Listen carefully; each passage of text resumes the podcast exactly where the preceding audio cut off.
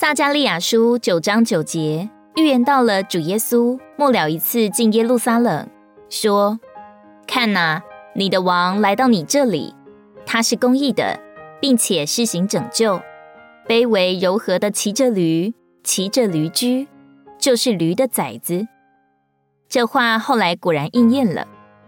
请注意，这里提到的还不是驴，乃是驴驹。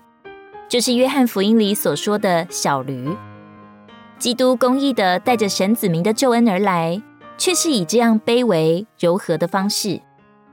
弟兄说：“你是喜欢君王，还是喜欢跟我们一样的朋友？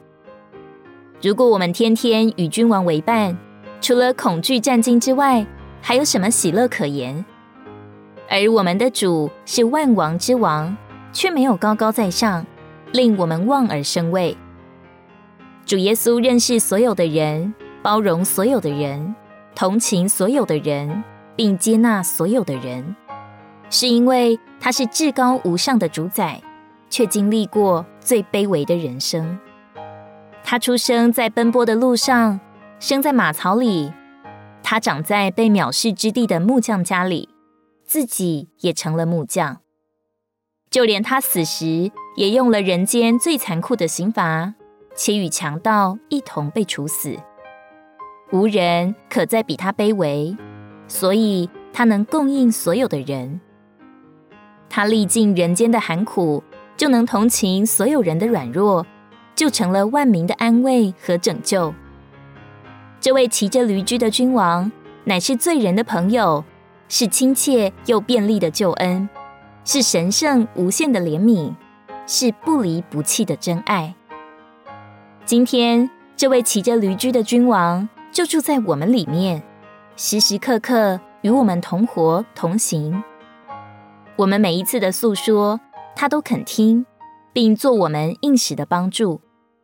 我们的每一件难处，他都知道，并做我们够用的恩典。他背负我们一切的忧患。担当我们一切的忧虑，卑微又温柔的守护着我们，过完这崎岖坎坷的一生。我们既有这样温柔又亲切的救主，是否会常常与他亲近，凡事都跟他商量呢？每一次的主日，都叫我们认识这是主得胜荣耀的日子。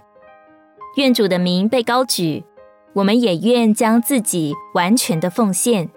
求主赐给我们新的复兴，借着一次次来到饼杯桌面前的纪念，我们就一次次的被更新。以赛亚书五十三章四节，他诚然担当了我们的忧患，背负了我们的痛苦，我们却以为他受责罚，被神击打苦待了。